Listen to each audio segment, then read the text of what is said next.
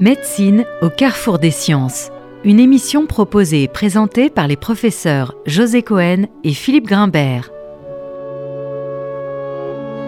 Bonjour à tous et bienvenue sur RCJ pour une nouvelle émission de Médecine au carrefour des sciences consacrée aujourd'hui au scandale du médiateur à l'occasion d'une double actualité puisque près de deux ans après leur première condamnation relative, on le verra, s'est ouvert le procès en appel donc de l'affaire du médiateur, cet antidiabétique vendu comme coup de fin et qui a engendré la mort de plusieurs centaines de personnes et qui constitue le plus grand scandale sanitaire de l'industrie pharmaceutique française. Et d'autre part, à cette occasion, de la sortie d'une bande dessinée qui relate les près de 40 ans d'un combat singulier pour aboutir à un jugement et à la reconnaissance des responsabilités des laboratoires Servier, un album coécrit justement par une femme, médecin, pneumologue au CHU de Brest, Irène Frachon, qui aura consacré une grande partie de sa vie et de son travail à dévoiler ce scandale sanitaire hors norme, une BD à laquelle ont également participé Eric Giacometti pour le scénario et François Duprat pour le dessin, paru donc cette année aux éditions Delcourt. Alors, qui mieux que notre invité d'aujourd'hui pour évoquer cette double actualité? Irène Frachon, bonjour. Bonjour. Merci d'avoir accepté notre invitation. Je ne vous cache pas que, en tant que médecin, notre admiration, notre fierté pour euh, cet engagement, ce travail pharaonique que vous avez accompli durant toutes ces années et que nous allons, si vous le voulez bien, tenter de résumer pour comprendre où nous en sommes aujourd'hui, d'une part à l'occasion en effet de ce procès en appel, et d'autre part de ce que ce scandale aura révélé des dysfonctionnements existant dans notre système de santé concernant notamment les conflits d'intérêts potentiels susceptibles d'exister ou d'avoir existé entre des grands groupes pharmaceutiques, certaines institutions d'État, des professionnels de santé, et ce qui déjà ou qui devrait encore changer pour éviter que se reproduise un tel drame. Alors, Irène Frachon, si vous le voulez bien, suivons cet album à la voix formidablement didactique et magnifiquement illustré, et commençons par le commencement. Toute cette histoire commence bien avant, dans les années 60, avec un autre médicament commercialisé par les laboratoires Servier, l'isoméride, coupe-fin prescrit donc pour perdre du poids, qui est un puissant amphétamine, et dont les effets secondaires sont terrifiants, puisque ce médicament engendre une maladie pulmonaire extrêmement grave, l'hypertension artérielle pulmonaire, qui va ainsi condamner à mort de nombreux patients ou à des handicaps très lourds, nécessitant des soins et une assistance respiratoire jusqu'au bout d'une vie considérablement raccourcie. Et ce, sans possibilité de guérison. Alors si ces effets secondaires ont été rapidement mis à jour par plusieurs médecins et scientifiques à l'époque, il va falloir attendre 10 ans pour que ce produit, l'isoméride, soit interdit en raison de très nombreuses manipulations du laboratoire. Est-ce que vous pouvez nous expliquer comment ceci a été possible, Irène Frachon? Alors, euh, juste une petite précision, vous avez présenté le Mediator comme un antidiabétique vendu comme coupe-faim en réalité, c'est un coupe-fin vendu comme antidiabétique par Servier, mmh, mmh. mais nous allons y revenir puisque c'est bien le nœud de la tromperie concernant le Mediator. Alors euh, ça, c'était voilà pour une petite euh, une petite euh, anecdote, mais pour revenir à l'affaire, elle commence effectivement dans les années 60 et elle consiste de la part du laboratoire Servier à mettre sur le marché une des amphétamines, une famille d'amphétamines modifiées avec euh, l'adjonction de trois fluors. Euh, il crée une famille d'amphétamines qui s'appelle les finfluramines pour euh, insister donc euh, et, les positionner comme coupe-fin. Ce sera d'abord le pondéral et comme ça ne marche pas tout à fait assez bien sur le plan financier, il va juste prendre la forme d'extrogir de cette molécule pour en faire l'isoméride à partir de 1985 et qui va être massivement euh, consommée par plus de 7 millions de Françaises, prescrite tous azimuts, des médecins du travail, des gynécologues, tous les médecins traitant de la terre, etc. Parce que ça, c'est associé à une promotion massive. Et là, on, rentre directement dans, un des sujets qui sera, je pense, celui de, aussi de cette conversation, qui est celui des conflits d'intérêts et de l'influence sur les prescripteurs. Toujours est-il que euh, l'isoméride donc euh, est une véritable poule aux œufs d'or, alors que lorsque ce produit est mis sur le marché, il y a déjà des alertes euh, majeures de pharmacovigilance, puisque dès les années 70, on a constaté que des des coupes fins dérivées d'amphétamines pouvaient provoquer cette terrible maladie dont vous avez parlé, l'hypertension artérielle pulmonaire, constamment mortelle. Et dès 81, on s'aperçoit que les fluoramines, il y a des premières publications parfaitement convaincantes disant que euh, les fluoramines aussi euh, ont cet effet secondaire. Et malgré cela, en 85, l'isoméride est lancée avec euh, tambours et trompettes.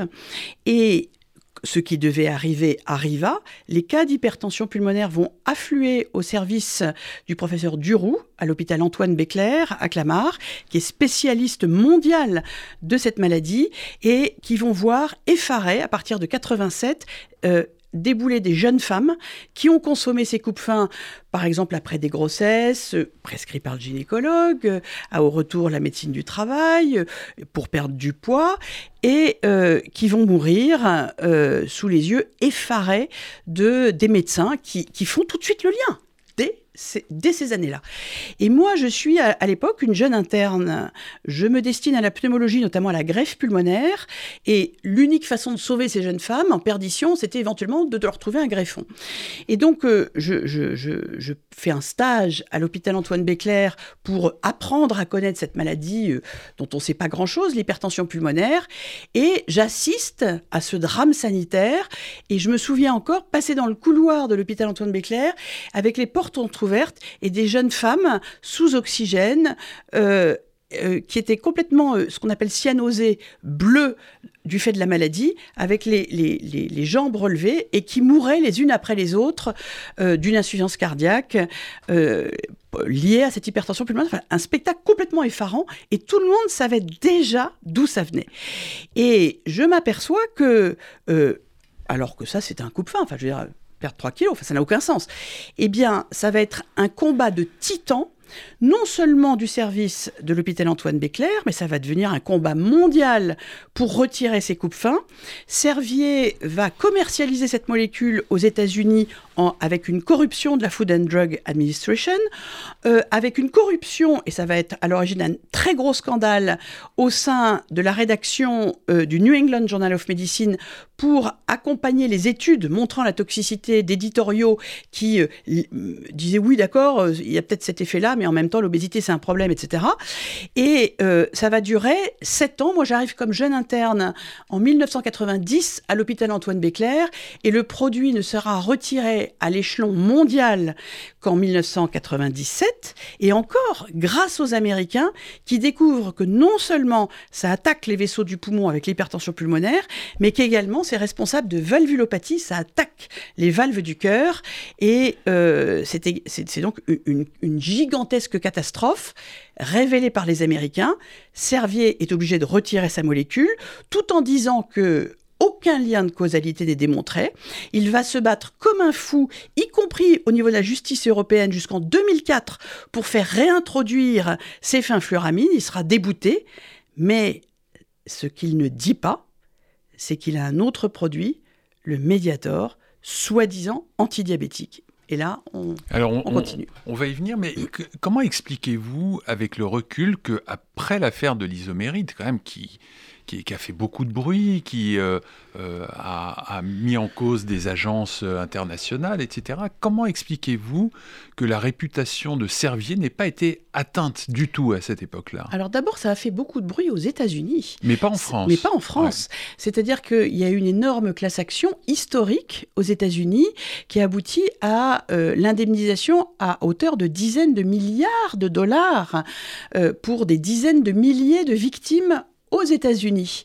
Mais en France. Et ça, juste pour préciser, comme il avait un contrat avec une boîte américaine dont j'ai oublié le nom, c'est eux qui ont payé. C'est Wyeth qui a payé mm. Euh, aux États-Unis et qui a été réabsorbé ensuite par Pfizer, qui a fait euh, faillite du fait de ces, indemnisations euh, colossales, et, mais qui était extraordinairement lié à Servier. et puis c'est Servier Canada qui a payé au Canada pour les, malheureuses victimes canadiennes. Et puis bien évidemment, dans le reste du monde, c'est pertes et profits pour les victimes, bien sûr, comme d'habitude. C'est pareil d'ailleurs pour le médiateur. Donc à l'époque, Servier sort à peu près euh, indemne de cette histoire-là. En France, Servier est déjà tout puissant. Euh, Servier tient les autorités de santé, les hommes politiques, tisse sa toile partout, a capté par des méthodes d'influence massive une bonne partie du corps médical français, dont beaucoup d'ailleurs qui vont euh, être plus tard euh, à l'Académie de médecine, dans les ministères, dans les assemblées, Assemblée nationale, Sénat, etc. Donc en fait, Servier, très rapidement, noyote. Il le dit d'ailleurs, il dit qu'il s'est installé à Paris, Jacques Servier, pour intriguer. Et euh, c'est un génie de l'intrigue, comme souvent d'ailleurs les, très grands mégalomanes, paranoïaques, etc., qui sont un peu comme des, des gourous qui tissent des toiles sans aucune presque conscience morale, quoi, ça n'existe pas, et on, le verra, en particulier pour les victimes. Et donc, euh, euh, Servier est déjà tout puissant, et, tient par l'argent, et éventuellement d'ailleurs euh, aussi par l'intimidation, une grande partie de la communauté médicale et scientifique française, et ça reste le cas aujourd'hui, on va y revenir.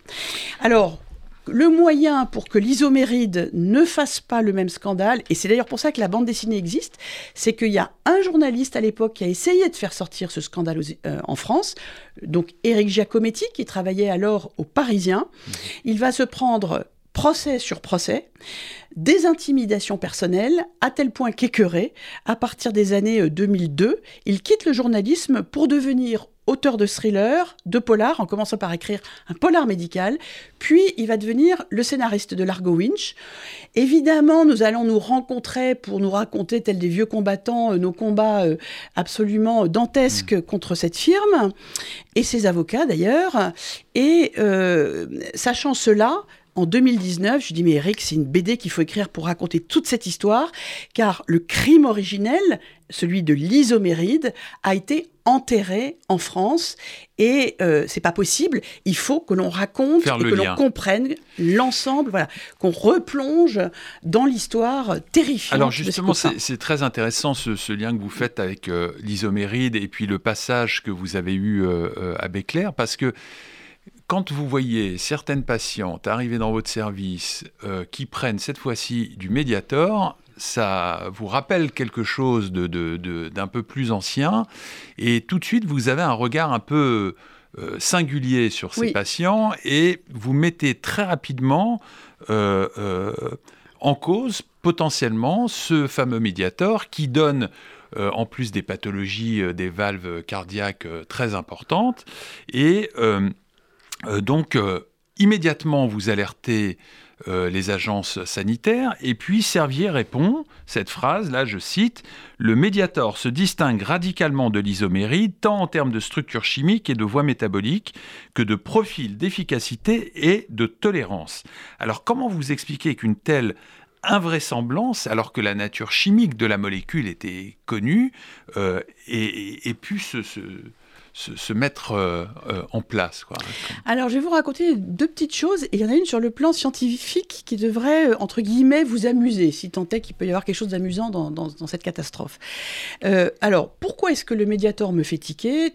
J'ai jamais vu ce médicament, c'est un antidiabétique que je connais pas, parce que l'équipe de Clamart a été alerté en 99 d'un cas d'hypertension pulmonaire sous médiator et ils ont su à ce moment-là que le médiator avait probablement un cousinage, mais je n'en savais pas plus avec l'isoméride.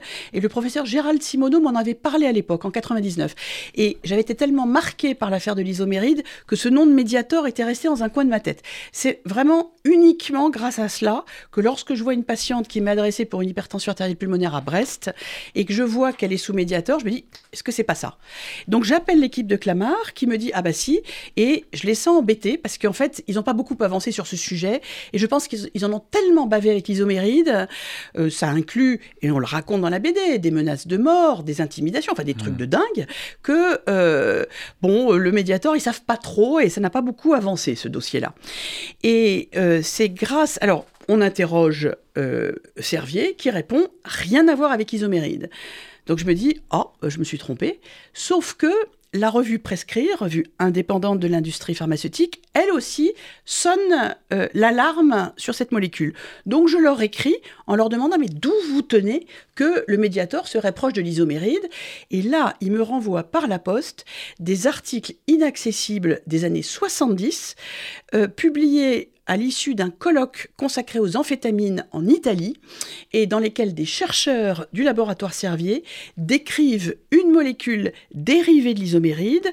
Il y a juste la formule chimique, mais Prescrire me dit ça, c'est la molécule du benfluorex.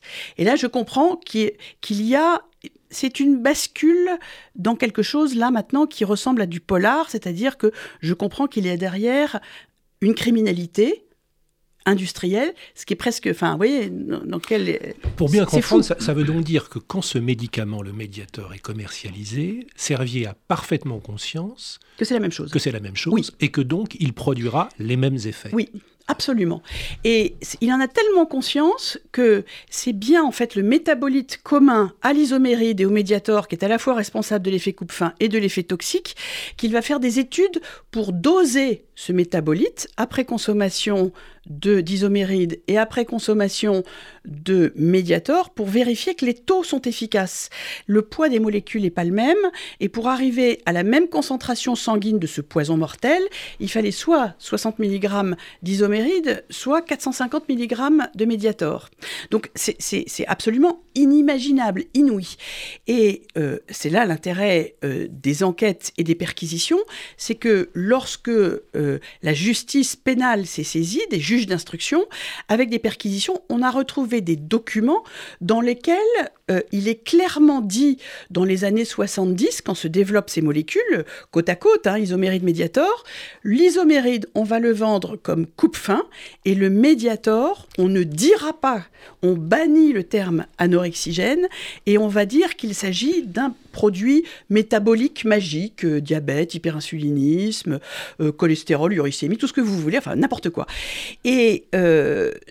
Tout ceci, maintenant, on le sait, mais lorsque que moi j'ai eu ce document donc euh, en 2008 me disant ces deux produits n'ont rien à voir et que j'ai eu euh, les articles que m'a envoyé Prescrire des années 70, puis d'autres documents qui ont été retrouvés par ma responsable de pharmacovigilance, je me suis figée en me disant là, on est dans le crime. Euh, est-il imaginable, j'ai euh, quelques dizaines de, victimes que j'ai pu exhumer à Brest, que cela concerne l'ensemble de la France, et ça depuis 30 ans, puisque le médiator est commercialisé depuis 1976. Ça, c'est une première chose. La deuxième, c'est que j'en discute avec mes collègues cardiologues, et mon collègue Yannick Jobic, moi je suis focalisé sur les hypertensions pulmonaires, puis m'appelle en me disant j'ai une valvulopathie, je l'ai interrogée, elle avait d'abord des valves normales, c'est une infirmière qu'on connaît bien, et lorsque... Euh, je l'ai interrogée, elle prend du médiator depuis 6 ans, et ça ressemble vraiment à ce qui a été euh, décrit avec l'isoméride. Il est, sous le choc. Je vais aller au bloc opératoire et je vais analyser ses valves, faire tout un petit travail de copier-coller avec ce qui avait été fait avec l'isoméride et me dire, mais c'est la même chose. Et là, tout à coup, je me dis, mais est-il possible que depuis 30 ans, toute la communauté cardiologique et de chirurgie cardiaque ne voit pas une toxicité euh, de, cette nature. Et je vais avoir une sorte de d'eureka, c'est-à-dire que moi, comme vous le dites, j'ai une vision de côté, c'est-à-dire que je suis pneumologue, j'ai aucune idée des étiologies soi-disant de ces valvulopathies, qu'est-ce que les cardiologues peuvent imaginer. Moi, je suis avec est-ce que c'est la même chose que l'isoméride? Ce que je constate, c'est que c'est pareil. Et, euh, et même sur les échographies cardiaques, je, les reconnais, ces valvulopathies. C'est comme, vous voyez, c'est une révélation. Et je me souviens, je croise un autre collègue cardiologue et je lui dis, Yves, j'en ai une autre. Voilà, je lui montre. Il me dit, non, mais ça, Irène, euh, non, ça, excuse-moi, mais c'est typique d'une valvulopathie rhumatismale. Et là, tout à coup, je me dis, ah, le rhumatisme articulaire aigu a été le grand pourvoyeur de valvulopathie en France, mais ça disparaît après-guerre, et puis les conséquences des survivants avec ces valvulopathies, effectivement, sont bien connues des cardiologues et des chirurgiens cardiaques qui vont inventer d'ailleurs, euh, Carpentier, les, les, valves, les prothèses cardiaques, etc. Or, les premiers coupes-fins de Servier pourvoyeurs de ces valvulopathies sont mis sur le marché à partir des années 63 pour le pondéral. Est-ce qu'il est possible que ces valvulopathies médicamenteuses, dont moi je connais les spécificités, aient été confondues avec des valvulopathies rhumatismales? Et là, je fonce dans euh, les, archives de mes collègues, les livres d'échographie, les livres de médecine, et je découvre qu'il y a un chapitre de plus en plus large consacré à une forme particulière de valvulopathie supposée rhumatismales qui sont médicamenteuses. Alors on, va garder un peu de suspense comme euh, il y a dans votre euh, bande dessinée d'ailleurs pour marquer une première pause musicale.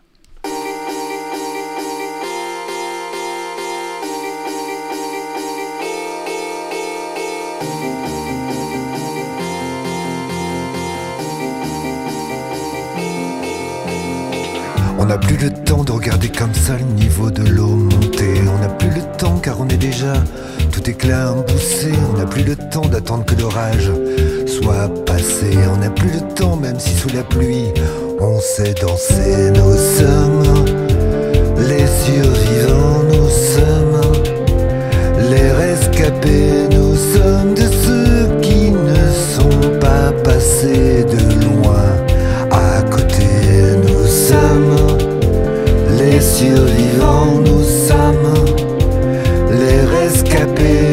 rescapés,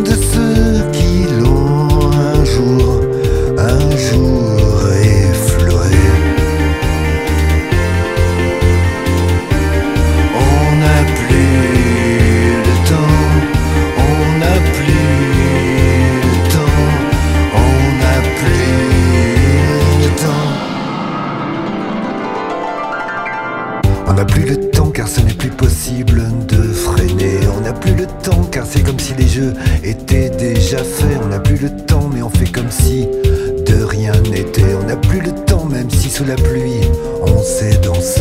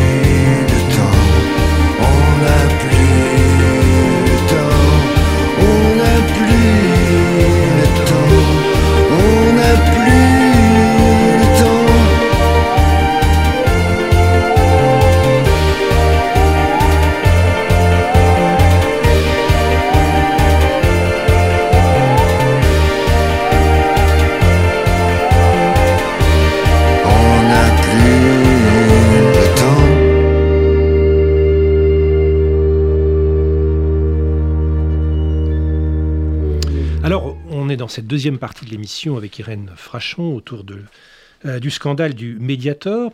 Et donc, on, a évoqué dans cette première partie donc, euh, la continuité euh, avec le scandale de, de l'isoméride. Et puis, ensuite, évidemment, ces alertes que vous décelez très vite. Vous continuez ces enquêtes, en partie grâce aux données de la Caisse nationale d'assurance maladie, qui vont vous indiquer très rapidement que les victimes se comptent non pas par unité, mais par centaines. Et puis, par milliers, et euh, ceci va donner lieu donc à un travail d'enquête absolument extraordinaire qui va notamment se traduire par la publication d'un livre, Mediator 150 mg, combien de morts, postfacé d'ailleurs par euh, Ronnie Broman, et qui obtiendra d'ailleurs, on peut le rappeler, le prix éthique dans la catégorie lanceur d'alerte, et que le laboratoire Servier euh, va tenter de faire censurer déjà à cette époque, Irène Avec Frachon. succès. Avec, Avec succès. succès. C'est-à-dire que euh, dès avant même la mise en rayon de ce livre, il est attaqué sur euh, ce qui était visible sur les sites Amazon. J'ai compris comment ils avaient décelé euh, la future publication de ce livre. Et donc c'était euh, Mediator 150 mg, combien de morts? Et il faut savoir qu'on le publie alors que le Mediator a été suspendu par la Commission européenne pour sa nocivité cardiaque. C'est-à-dire qu'il y a, on, fait ça dans l'ordre, voilà. Et malgré cela, euh, les juges vont estimer que cette- ce grand industriel qui profère des mensonges, mais invraisemblables, euh, ne peut pas croire, et ça, va, on va en parler, euh, à euh, un tel acte euh, de criminalité en col blanc et condamne le livre pour risque de dénigrement de cet industriel à raison de 50 euros par livre vendu. Autant vous dire que ça s'arrête avant même que le livre soit mis en rayon, alors qu'il est déjà imprimé. Et dans la foulée, l'agence du médicament, qui a eu également connaissance de la publication de ce livre, échange des mails absolument invraisemblables dont j'aurai connaissance, euh, dans lesquels on cherche tous les moyens de m'attaquer moi, et euh, par, en saisissant l'ordre des médecins, les académies de médecine, en signalant à ma direction, en allant en justice avec Servier, et dans ces mails échangés, en copie une adresse de Servier. Servier qui était en réalité, et on va le comprendre lors du procès, le vrai patron de l'agence, main dans la main avec le professeur Jean-Michel Alexandre. alors justement, alors ça, ça c'est un point très important sur lequel peut-être on, pourrait s'arrêter, c'est que c'est la première fois qu'est mis en lumière comme ça une potentielle collusion entre cette agence de, du médicament et euh, Servier, et puis notamment, vous venez de le, nommer, Jean-Michel Alexandre, qui, euh, vous le racontez dans votre euh, bande dessinée, par la suite va avoir des responsabilités un peu importantes chez Servier. Alors, il va pas avoir des responsabilités importantes chez Servier, il va avoir... Oui, enfin, il va avoir des responsabilités... En fait, Jean-Michel Alexandre, d'une certaine façon, sa trajectoire professionnelle illustre comment, et malheureusement, il est loin d'être le seul concerné, pardon de le dire un peu comme ça, mais on bascule du côté obscur de, euh, du complexe médico-industriel. Et, d'une certaine façon, sans peut-être euh, avoir la lucidité de comprendre que quand on bascule du côté des intérêts industriels, eh euh, ce qui va pâtir, c'est l'intérêt des patients et en particulier leur sécurité sanitaire. Voilà. Donc ça, c'est un point majeur, c'est que lorsque on commence à avoir des préoccupations qui se confondent avec les intérêts des industriels, qui est une, un intérêt de rentabilité financière, et d'ailleurs je ne le reproche pas aux industriels, c'est leur job, mmh. euh, mais par contre, en ce qui concerne la communauté médicale et scientifique, en réalité, on va mettre en danger les patients. Et c'est ce qui va se passer. Euh, on a retrouvé une réunion en 1993 au moment de la création de l'Agence du médicament, une réunion secrète, mais c'est un mémo qui a été retrouvé chez Servier lors des perquisitions. Et lors de cette réunion, il y avait Jean-Michel Alexandre, Jacques Servier, Alain Leridan, le pharmacien de Servier, qui était d'ailleurs un camarade de promotion de Jean-Michel Alexandre, et le compte-rendu est glaçant. Il conclut 1. L'agence, cette nouvelle agence créée après le scandale du sang contaminé, mmh. sera un instrument au service de l'industrie pharmaceutique française. 2. Lors de cette réunion, il y a un dossier à débloquer, qui est le dossier du médiator, administratif, etc. Donc tout ce nous, à ce moment-là, je dirais que c'est foutu à partir dès la création de l'agence, c'est déjà le verre est déjà dans le fruit. Et lors de cette même réunion, Jacques Servier et Jean-Michel Alexandre se mettent d'accord sur les noms des personnes qui vont prendre la tête de la commission d'AMM, etc., sur les responsables de cette agence. L'autorisation de mise, sur, sur, le marché. Hmm. Et euh, ce que j'ai rapidement compris euh, en, écoutant les confidences des uns et des autres, c'est que celui qui prenait les décisions à l'agence du médicament, c'était Jacques Servier. On ne faisait rien, on n'embauchait personne sans l'accord de Jacques Servier. Et euh, malheureusement, Jean-Michel Alexandre a interdit l'isoméride parce que ça devenait impossible de ne pas l'interdire. Les, Américains l'ont interdit. Enfin, je veux dire, il y a un moment donné, euh, c'était plus possible. Mais sans qu'on ait euh, pu, il, a été témoin assisté, on n'a pas, mais il a tourné les yeux à chaque fois que le dossier Mediator ressortait. 17 fois en comité technique, il y a eu plein d'alertes. Plein d'alerte. Là, là, vous évoquez euh, l'agence du médicament, l'AFSAPS, mais on a l'impression quand même que malgré de nombreuses alertes émanant de plusieurs euh, services hospitaliers, etc., que à chaque fois, il y a une succession de mauvaises décisions qui ont été prises concernant ce médicament et qui laissent paraître une, espèce d'incompétence euh, euh, générale dans, toute cette chaîne de, décisions. Alors, il y a une... Moi, j'ai été frappée par des raisonnements faux.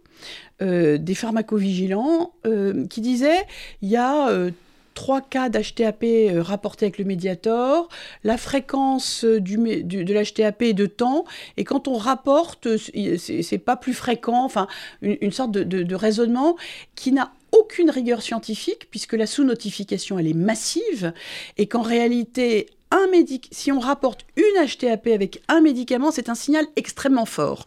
En plus, si le médiator euh, est en plus très proche d'une molécule qui a Mm. déjà, euh, euh, pour laquelle on a déjà cette démonstration faite. Donc le raisonnement est complètement vicié, mais et, et- et scientifiquement vicié. Mais euh, au-delà de, au-delà de, de- de cette erreur majeure de raisonnement, il y a des éléments qui laissent penser que c'est d'abord la corruption de l'agence qui a été à l'origine de la protection du médiator et euh, qui a qui a permis que le médiator, effectivement, euh, passe à travers toutes ces alertes. D'un autre côté, vous aviez des actions d'intimidation et de pression de Servier invraisemblables, à la fois sur les médecins qui prévenaient, comme le docteur Chiche à Marseille en 99, et sur les victimes qui portaient plainte, comme la malheureuse Cathy Kolosvari, dont vous, Mm. dont vous découvrez l'histoire dans cet album, en 2004. Et troisièmement, j'en ai parlé dans la première partie de cette émission, vous aviez l'erreur des cardiologues, parce qu'en fait, les HTAP, c'est l'arbre qui cache la forêt des valvulopathies. 15% d'émergence de valvulopathie après un an de Mediator, c'est-à-dire pour 5 millions de consommateurs, plus de 500 000 valvulopathies en 30 ans qui sont passées sous les radars. Pourquoi?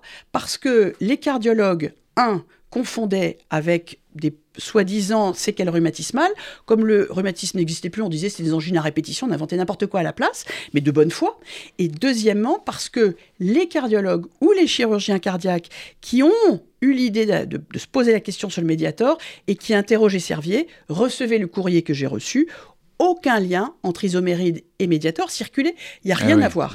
Donc, vous voyez, il y a un ensemble d'éléments qui expliquent que toutes ces C'est le alertes. péché originel qui, qui, qui sépare les deux molécules et qui fait que personne n'arrive à faire le lien. euh, En fait, Servier est à l'affût partout, partout, pour la- une désinformation euh, folle, obstinée, avec, démente, avec- démente. avec- avec des méthodes que vous rappelez qui sont hallucinantes, comme des vols d'ordinateurs, euh, ou encore des couronnes mortuaires qui vont être déposées euh, devant la porte d'un expert ayant des réserves. Enfin, c'est invraisemblable. C'est digne d'un- film hollywoodien. Quoi, Absolument, c'est invraisemblable.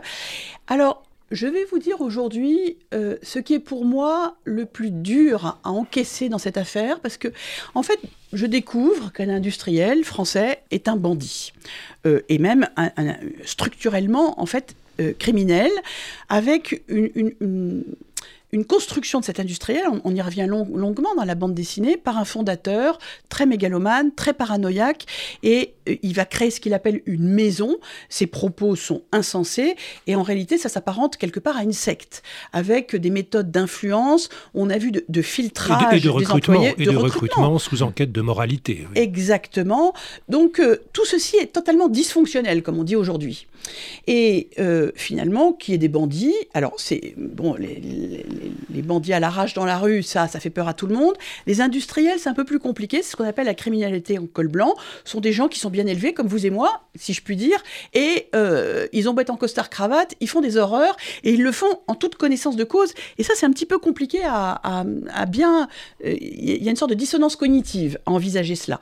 Et, et ça, ça rend les choses un petit peu plus compliquées. Mais quand même, quand l'affaire éclate en 2010-2011, que les enquêtes débutent, que tout est révélé dans les journaux, qu'il y a des mises en examen qui tombent les unes après les autres, là où pour moi c'est un crash test atroce, c'est que la communauté scientifique, médicale, dans son ensemble, je ne parle pas de quelques individus, va se ranger du côté de Servier.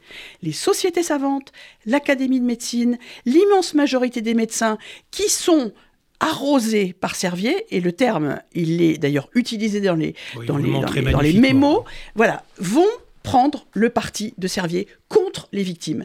Et ça, elle le raconte lors des procès actuellement au pénal en disant je ne trouvais pas de cardiologue qui veuille me, me suivre dès lors que le mot médiator était prononcé. Moi, j'ai reçu des courriers de victimes qui me disaient ce que vous connaissez des cardiologues à l'étranger, car tous les cabinets se ferment les uns après les autres. Le Mediator, ça n'existe pas. C'est une affaire médiatique. Irène Frachon, elle se la pète dans les journaux. C'est un personnage médiatique.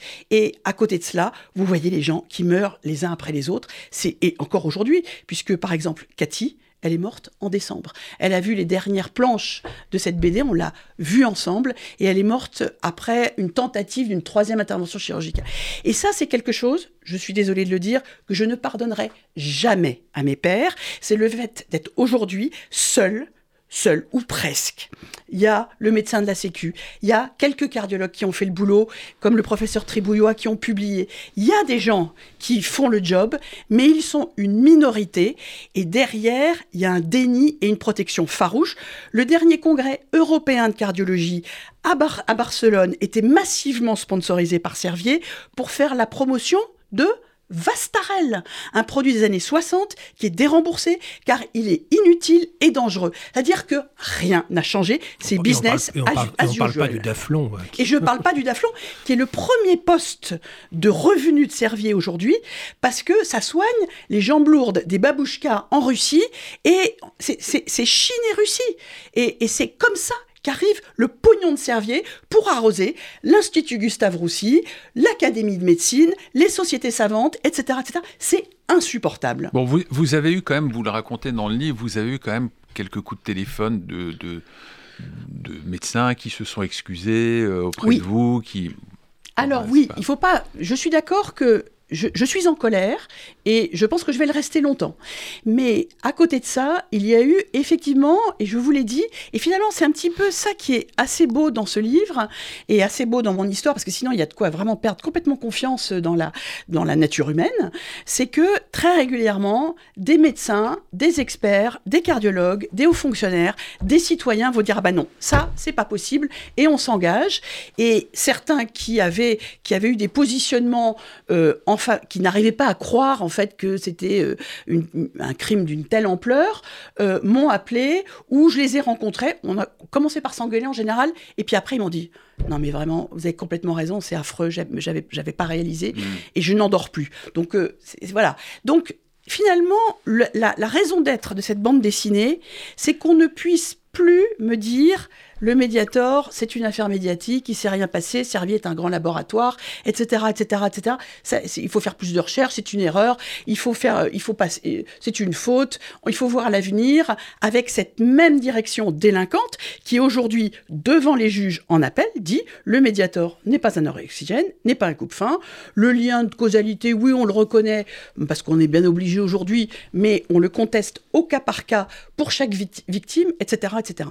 Donc on reviendra au procès après cette deuxième pause musicale.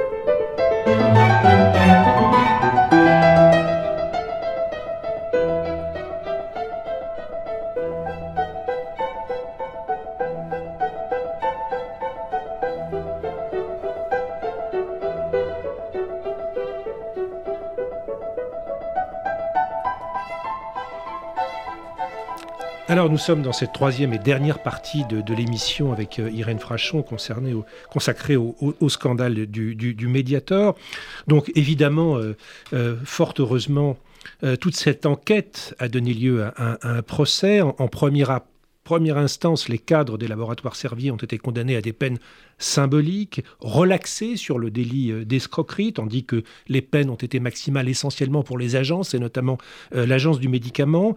Nous sommes aujourd'hui euh, au stade du procès en appel, au cours duquel vous avez été amené à, témoigner au mois de février. Alors, D'abord, je voudrais vous demander sur le plan personnel comment vous vivez ce, procès en appel et qu'est-ce que vous en attendez, Irène Frachon? C'est vrai qu'on a été très déçus par euh, le délibéré du premier procès. S'il a effectivement en totalité confirmé euh, tout ce que nous dénoncions euh, depuis des années, la tromperie, les mécanismes de cette tromperie, le fait que le médiator est un anorexigène de la même nature que l'isoméride, responsable de milliers de victimes, et que la tromperie est avérée et délibérée depuis des dizaines d'années, on, on est resté sur notre fin puisque les peines bien qu'étant entre guillemets maximale, parce que les lois pénales plafonnent, euh, manquaient de sens. Voilà, euh, de la prison avec sursis, des choses qui, n'ont aucun sens en regard des dégâts, de la gravité, de la longueur, euh, de la durée de cette tromperie. Ça, ça, n'allait pas du tout. le procès en appel ne concerne plus que Servier.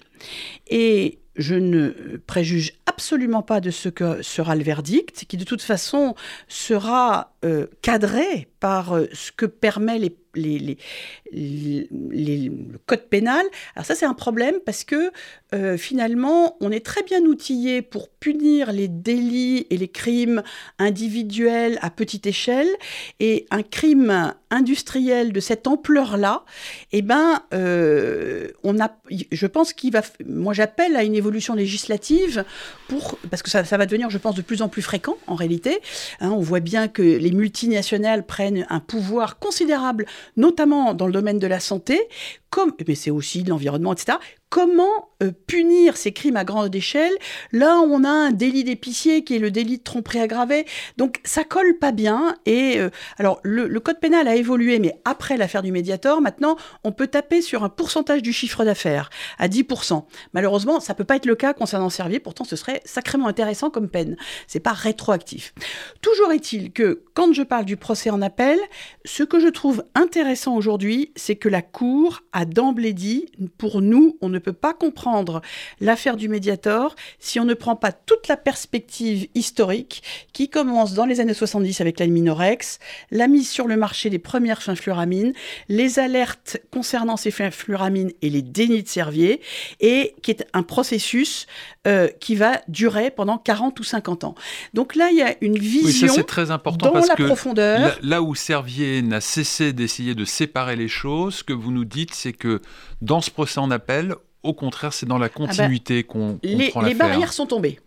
Et c'était un petit peu l'objet de notre bande dessinée, vous voyez, de, dire attention, il y a le crime originel. C'est euh, Mediator n'est qu'une énième atroce récidive, réplique d'un crime qui a déjà eu lieu et dont Servier est parfaitement informé.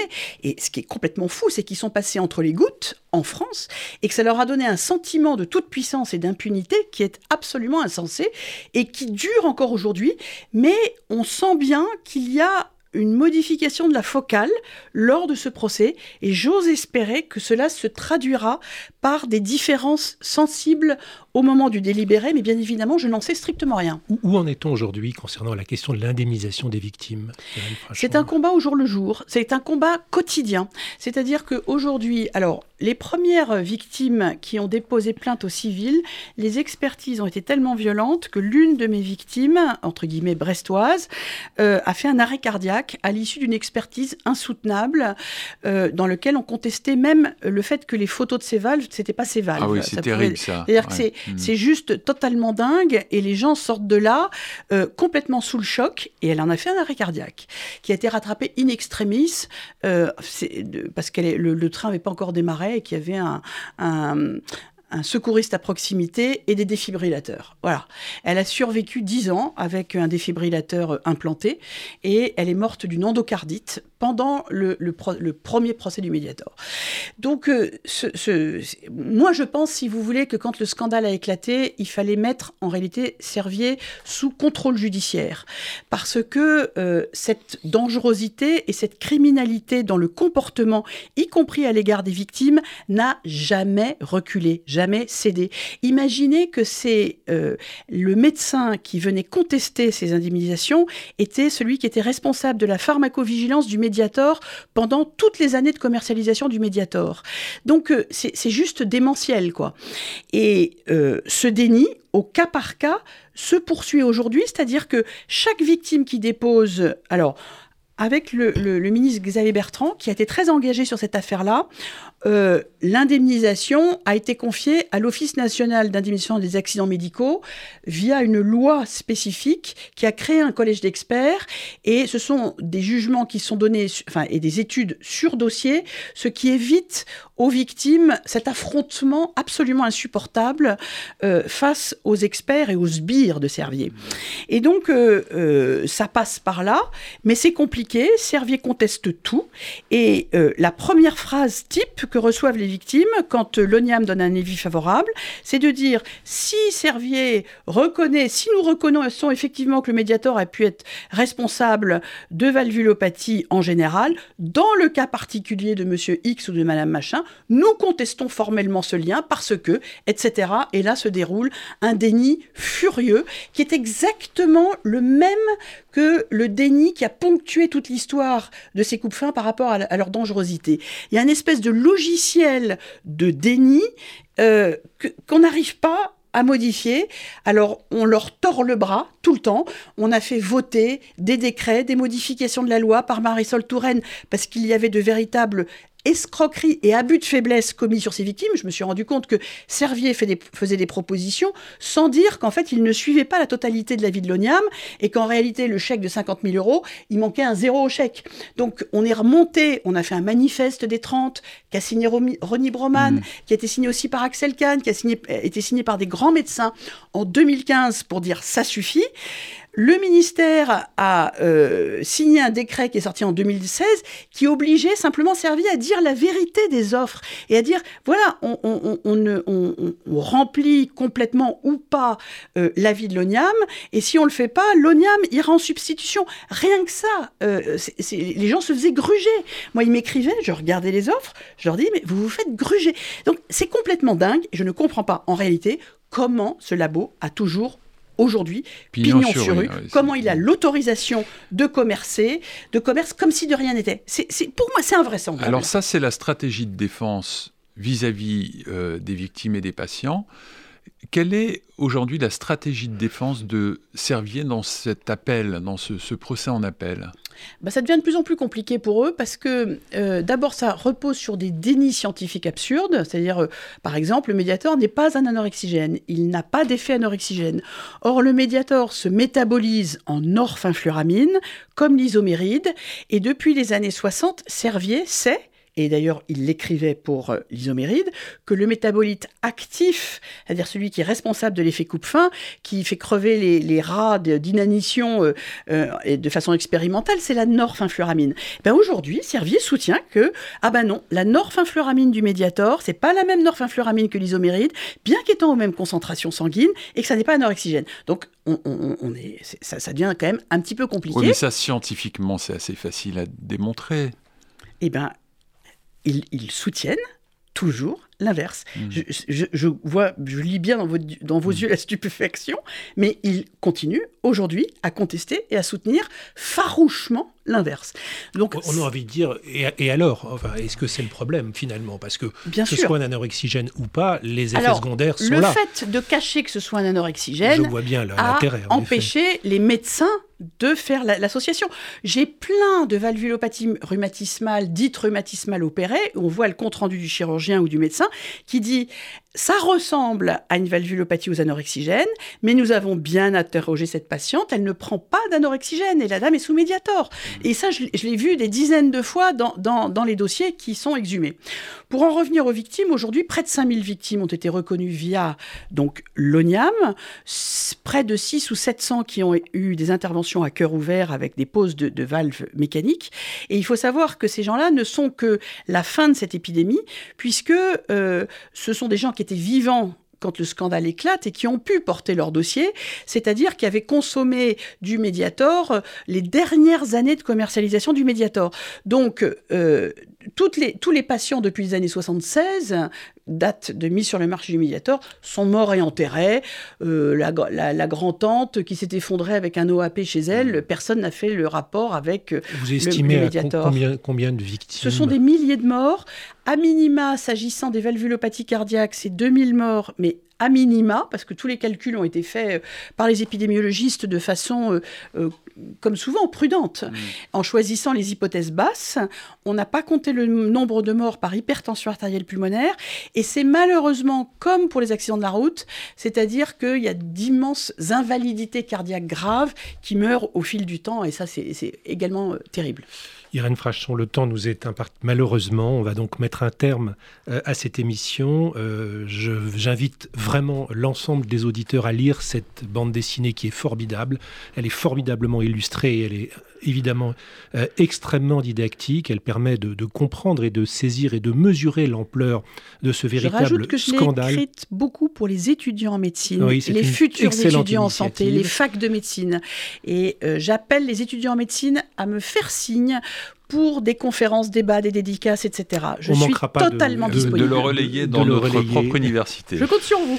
C'était Médecine au carrefour euh, des sciences. Bonne fin de dimanche à tous.